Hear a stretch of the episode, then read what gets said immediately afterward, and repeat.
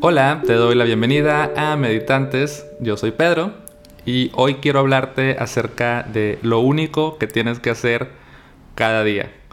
Pero antes de contarte en qué consiste esta idea, quiero platicarte de dónde surgió. Esta idea surgió de un ejercicio que suelo hacer de vez en cuando, un ejercicio que inventé que se llama Respuestas de un Buda.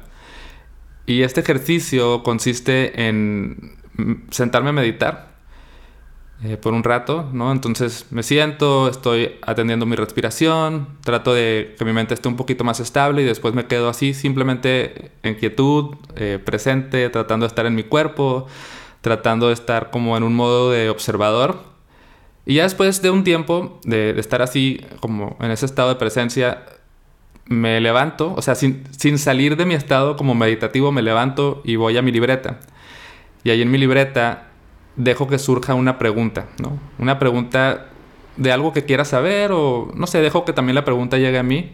Escribo la pregunta y trato de responder desde este estado de presencia, ¿no? O sea, como si estuviera siendo yo un Buda que me va a responder a mí mismo, ¿no?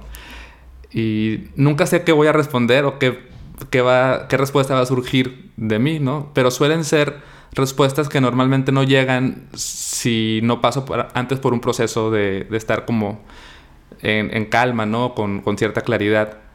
Entonces, me gusta este ejercicio porque pues yo mismo respondo mis preguntas, pero las respondo desde otro estado, ¿no?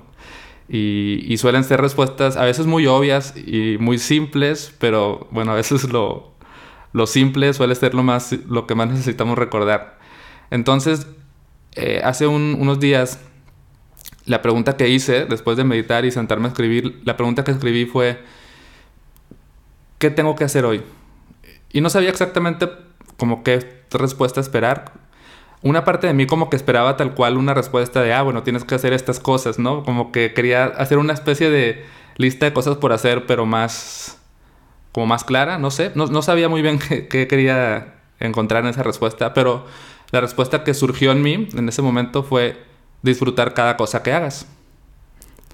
Entonces me gustó esa respuesta y la empecé a tomar como, como, como si fuera mi única tarea del día, ¿no? O sea, mi única tarea del día es disfrutar cada cosa que hagas.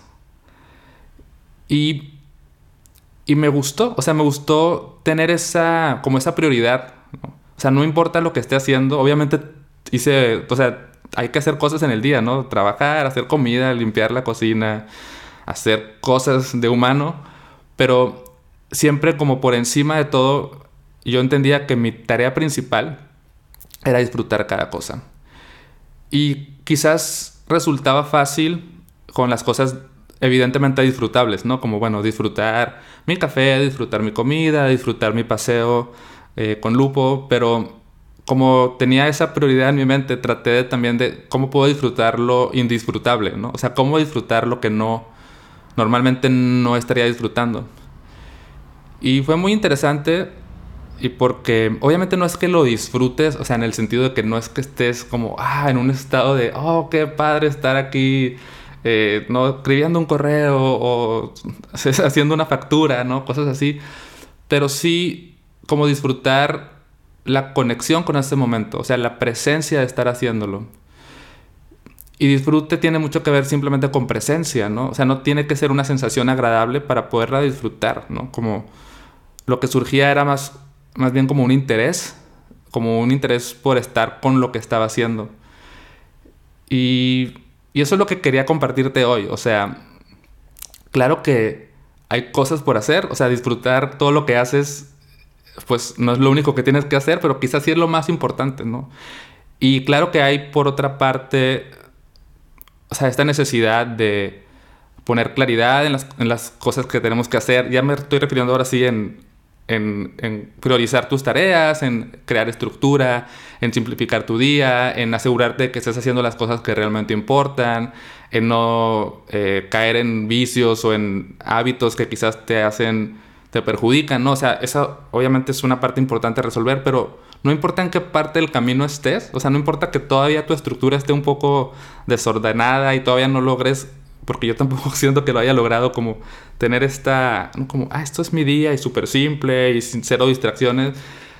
Es, es revoltoso la vida, pero con esta otra parte, con la única tarea o la tarea más importante de disfrutar cada cosa que hago, se siente bien. O sea, y es lo que te quiero invitar, que a partir de hoy, después de que escuches este episodio, te quedes con esta única tarea. O sea, no importa lo que hagas, lo más importante, o quizás exagerando un poco la frase, lo único que tienes que hacer es disfrutar cada cosa que hagas. Y recuerda que disfrutar no siempre tiene que ser algo que te agrade, ¿no? Simplemente es estar presente. Puedes disfrutar lo indisfrutable. Y ve qué pasa.